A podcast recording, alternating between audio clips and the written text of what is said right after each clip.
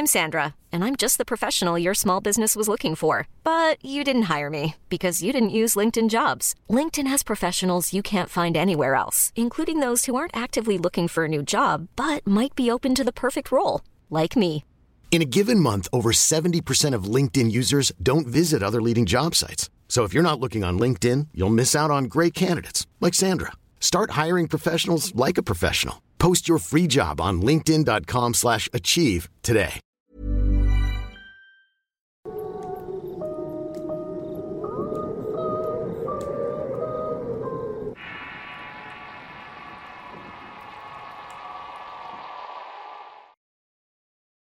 Es parte de la cultura popular escuchar sobre el famoso charro negro, un personaje que existe en el mundo para tentar a los hombres a intercambiar su alma por favores terrenales. Otros dicen que el charro es un emisario del infierno que viene a la tierra para llevarse a las almas que pertenecen al mundo de las tinieblas. Pero dicen que todas las cosas tienen dos caras, y este personaje no es la excepción tal y como lo veremos en el siguiente relato. El charro. Historia basada en la experiencia de Fran. Escrito y adaptado por Tenebris para relatos de horror. Esta historia me la contó mi mamá hace tiempo y pasó cuando era niña. No me gustaría que quedara en el olvido y por eso he decidido compartirlo con ustedes. El relato ocurrió en México, específicamente en el estado de Coahuila, en un pueblo llamado Minal de Barroterán. Cecilia era una pequeña de 8 años, la cual vivía con su familia conformada por cuatro hermanos y sus dos padres. Ellos, como muchos otros en el país, eran una familia de bajos recursos. Esto en gran parte porque el padre se gastaba todo el dinero que caía en sus manos en puro alcohol. Este dinero justamente lo ganaba trabajando las minas carboneras del pueblo, y se les veía muy duras al ser una familia de siete integrantes contando a Cecilia. Por lo tanto, no les era suficiente para comer y mantenerse. Así que la madre de Cecilia se le ocurrió idea de iniciar un pequeño negocio vendiendo pasteles y donas caseras. De esta manera sacaría los gastos para fin de mes. Con el pasar del tiempo, el negocio de la familia de Cecilia comenzó a dar muy buenos frutos, y en cuestión de meses se convirtieron en los postres más populares del pueblo. Incluso la mamá de Cecilia cuando iba al mercado caminaba dando la vuelta a la manzana y extraños y vecinos se acercaban para hacerle pedidos. Incluso le pagaban por adelantado para solo recibirlas en la puerta de sus casas. Cuando la madre de Cecilia llegaba a su casa, se apresuraba para preparar los pasteles para los clientes. Y como era costumbre, Cecilia era la que los repartía. A veces daba largas caminatas de colonia en colonia y de casa en casa completamente sola. A pesar de que tenía a su hermana mayor de 11 años, esta nunca la ayudaba en parte por ser de naturaleza holgazana y en parte porque la madre de ambas niñas nunca les exigía nada a la hermana mayor. Los otros hermanos se la pasaban jugando o perdiendo el tiempo mientras la pobre Cecilia se llevaba la parte más pesada. Un día, para ser más específicos, el 16 de septiembre de 1982, Cecilia estaba volviendo de la escuela junto con su hermana mayor y era mediodía y iban rumbo a la casa. Como era costumbre, cruzaron un baldío lleno de basura y desperdicios. El barrio donde vivían era bastante pobre y no era raro ver casas un tanto viejas y descuidadas. Estas eran invadidas por maleza y montones de animales de granja como vacas, gallinas y caballos. Cuando finalmente llegaron a su casa, Cecilia y su hermana encontraron a sus padres arreglándose y también a sus otros tres hermanos. Parecían muy apurados por verse bien. A la pequeña le extrañó mucho porque sus padres rara vez se ponían tanto empeño en el aspecto. En eso la madre se acerca a las dos niñas y les dice, Hijas, qué bueno que llegaron a tiempo. Adivinen qué. Como hoy el día de la independencia, su tía, la hermana de su papá, nos invitó a una fiesta que organizó en su casa.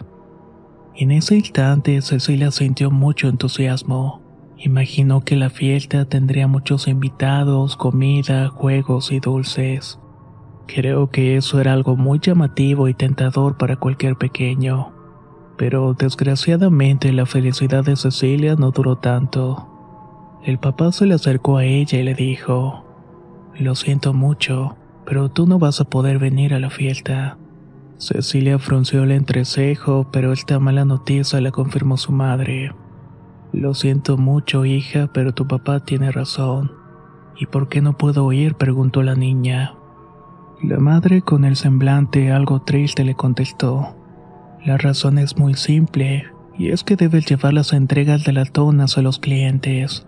Aquí tengo la bandeja para que las vayas a repartir con las cantidades correspondientes. Cecilia, decepcionada y sin protestar, dejó las cosas de la escuela y se puso su gorra favorita. Esta era una boina de color gris. Tomó la bandeja de donas y se fue a repartir los pedidos. Mientras tanto en casa sus padres y hermanos terminaban de arreglarse para disfrutar la fiesta y volver hasta tarde. Cecilia comenzó a repartir los pedidos iniciando por las colonias cercanas hasta aquellas que quedaban más lejos. Como había muchos pedidos, seguramente se iba a demorar toda la tarde y volvería a su casa hasta el anochecer. Así que fue de puerta en puerta entregando los pedidos como siempre lo había hecho. Ella conocía casi todos los clientes y también cuántas donas pedía cada uno. Ni siquiera necesitaba ver la lista que le hizo su madre. La niña tenía la orden de llegar a su casa con la bandeja vacía, pues como su madre preparaba por pedido no debería quedar ninguna. Pero esa tarde notó que al dejar el último pedido le habían sobrado un par de donas. Esto nunca le había pasado y seguramente para cualquier persona sería hasta cierto punto normal, pero no para los padres de Cecilia. Ambos eran muy estrictos con el dinero y cuando la niña vio que había restantes se le hizo un nudo en la garganta. Al principio no supo qué hacer. Siguió su camino hasta la casa pensando en las cosas que podía darle a sus padres para que no la castigaran. En ese momento recordó que era un día festivo y había feria en el pueblo, así que podía ofrecer ahí el par de pasteles que le faltaron. Sin pensarlo mucho, tomó rumbo a la feria. Esta era como cualquier otra, llena de luces, puestos de comida, artesanías y juegos mecánicos. Estuvo ofreciéndolas a todos los que se cruzaban en su camino, pero para su mala suerte no consiguió venderlos. Esto se le hizo muy raro, pues para tener ocho años era muy buena vendedora. Desconsolada y sin esperanza se dirigió de nuevo a la casa atravesando el viejo barrio. De pronto, sin saber de dónde salió, Cecilia se vio frente a un hombre vestido como charro. Tenía un sombrero de ala ancha montado sobre un enorme caballo sabache. Era un varón bastante elegante y con una mirada coqueta. Su traje le daba un aire muy peculiar, pero más que nada resaltaba por su curioso bordado de oro y plata. Al ser una fecha conmemorativa, no era tan extraño encontrar a gente vestida así en la calle. Los hombres tienen la costumbre de vestirse de charros y las mujeres de Adelita. En ese instante, el charro centró la mirada en Cecilia. Se aproximó hacia ella y le preguntó: Buenas tardes, jovencita. Perdón que te moleste, pero vi desde hace rato y noto que estás preocupada. ¿Necesitas ayuda? Cecilia, aún con algo de aflicción, le contestó. Pues verá, señor, estoy preocupada porque no he podido vender estos pastelitos y no sé qué hacer. Me preocupa mucho que mis padres puedan regañarme por no venderlos. Oh, ya veo. ¿Y por casualidad no te gustaría que yo te los comprara? Hace un par de horas que no como nada y muero de hambre. Cecilia, sin darle muchas vueltas, aceptó el trato. El charro bajó de su caballo y le compró las donas a la pequeña. Se dispuso a disgustarlas frente a ella y solo sus ojos se le dilataron y con una enorme sonrisa comentó, ¡Qué deliciosos pasteles! Es más, podría decir que esto es lo más rico que he comido. ¿Quién preparó esto, niña? Las prepara mi madre, contestó Cecilia. Yo me encargo de repartirlas. Muchas gracias por comprarlas, ahora me siento mucho mejor. Como ya terminé todos los pedidos, puedo regresar a mi casa en paz.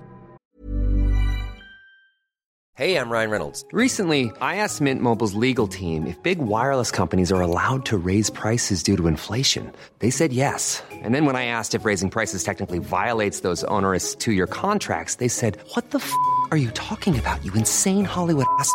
So to recap, we're cutting the price of Mint Unlimited from $30 a month to just $15 a month. Give it a try at mintmobile.com slash switch. $45 up front for three months plus taxes and fees. Promo for new customers for limited time. Unlimited more than 40 gigabytes per month. Slows. Full terms at mintmobile.com.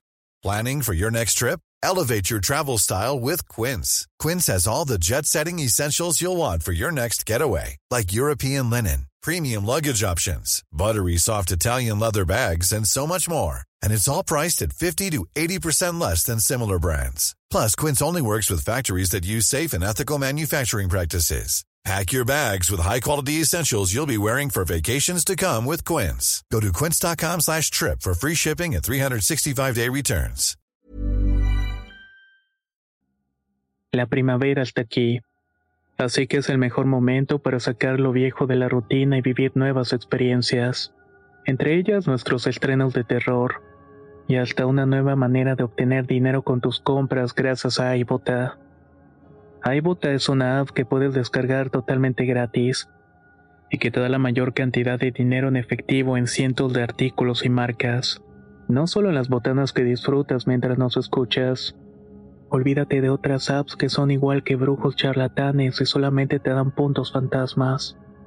Con iBota simplemente agrega tus ofertas a la aplicación y obtén dinero real que podrás transferir a tu cuenta bancaria, PayPal o tarjeta de regalo. No lo dudes y únete a una comunidad con 50 millones de usuarios que ya disponen de los beneficios de más de 2.700 marcas y tiendas, como Lowe's, Macy's, Sephora y Best Buy. Y para que termines de convencerte, en este momento iBota está ofreciendo a nuestro público 5 dólares solo por probar iBota usando el código ROR cuando te registras. Solo tienes que ir al App Store o Google Play Store y descargar la aplicación iBota gratis para comenzar a ganar dinero en efectivo y usar el código ROR. Esto es iBota en Google Play o App Store y usa el código ROR. Aprovecha los nuevos comienzos y corre a descargar la aplicación para ganar más cashback.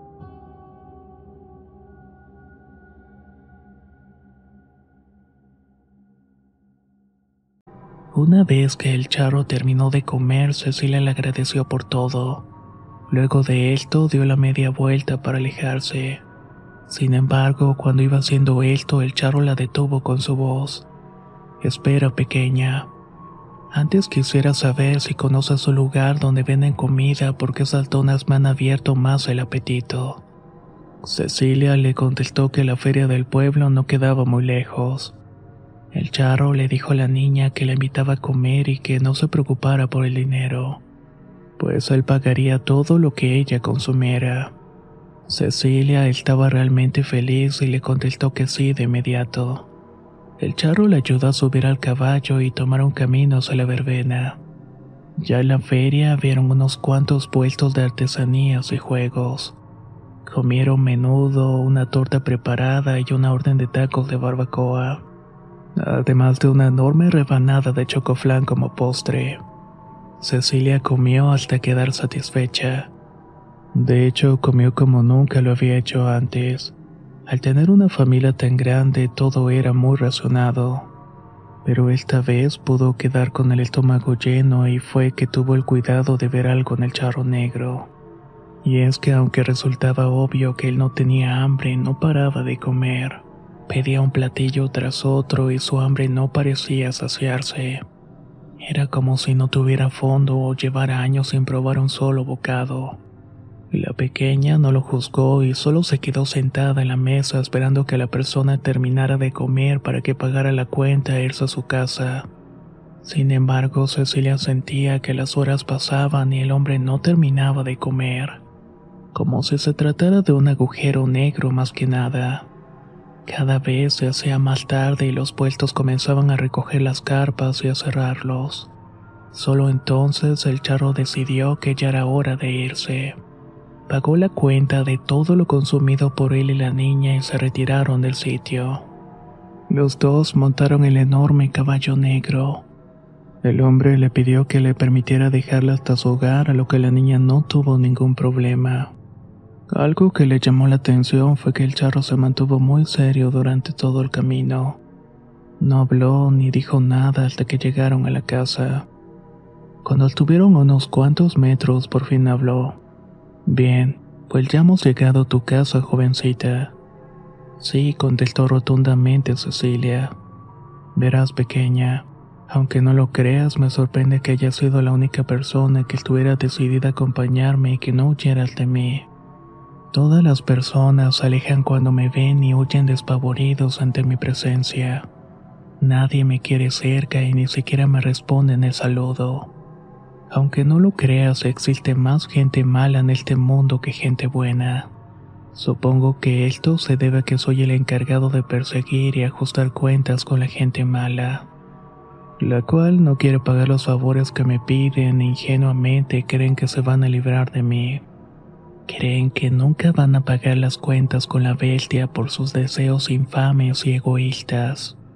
Pero a pesar de todo esto, tú te has portado bien. A pesar de no conocernos, me tuviste confianza, me hablaste y conviviste conmigo. Cuando lleguemos a tu casa te daré una pequeña recompensa. A Cecilia le costaba mucho trabajo entender las palabras del charro. Solo se quedó en silencio unos minutos hasta que llegaron a su casa. El charro le ayudó a bajar del caballo y de los bolsillos del chaleco sacó un pequeño costal. No le dijo lo que tenía dentro, sino que le pidió que lo abriera hasta que estuviera en su casa. Sin decir más, aquel misterioso charro desapareció entre la oscuridad ante la vista de Cecilia. La niña no intentó pensar las cosas demasiado. Entró a la casa y se dio cuenta que su familia todavía no había llegado. Abrió el costalito y para su sorpresa contenía pequeñas y grandes monedas de oro que parecían ser muy antiguas. En ese momento escuchó las voces de sus padres. Entraron a la casa y lo primero que hicieron fue preguntarle a Cecilia cómo había ido con los pedidos. Ella les dijo que bien y aprovechó para contarles que había conocido a un charro y que le había llevado a la feria y le invitó a comer. Y al final le había regalado un costal de monedas doradas. Acto seguido, Cecilia le mostró el costal a sus padres. Estos tomaron el pequeño morral entre sus manos y temblando por los nervios lo abrieron. En efecto, el costal tenía varias monedas de oro y los padres no pudieron evitar dar brincos de emoción. Todavía conmocionados le preguntaron, Cecilia, ¿pero por qué te dio esto el charro? ¿Cómo era? ¿Acaso te trató mal o te hizo algo? Cecilia, sin dar más rodeos, le dijo que era un hombre muy elegante y de mirada coqueta. Le había dado el costal por haberle tenido confianza y no escapar de él. Que incluso le había dejado a la puerta de la casa montando sobre su caballo negro. Está bien, querida, respondieron sus padres. Ya es hora que te vayas a descansar en recompensa por tu trabajo del día. Entonces Cecilia le dio un beso de buenas noches a sus padres y se fue a dormir junto con sus hermanos. El día de hoy, casi 40 años después, Cecilia se sigue preguntando qué o más bien qué era ese hombre vestido de charro. Ella cree que esa noche del 16 de septiembre de 1982, quien la invitó a comer y le hizo agradable compañía no era otro que el mismísimo charro negro. ¿Qué les pareció esta experiencia que acaban de escuchar? Puede ser interesante que al encontrarnos con una de estas figuras del folclore mexicano, en lugar de ellos pudiéramos intentar verlos de otra manera y tal vez nos pudiéramos llevar una muy agradable sorpresa. Pero claro, para eso se tiene que ser muy valiente. Y ahora te pregunto, ¿tú qué hubieras hecho? ¿Hubieras aceptado la invitación hubieras escapado de esta persona?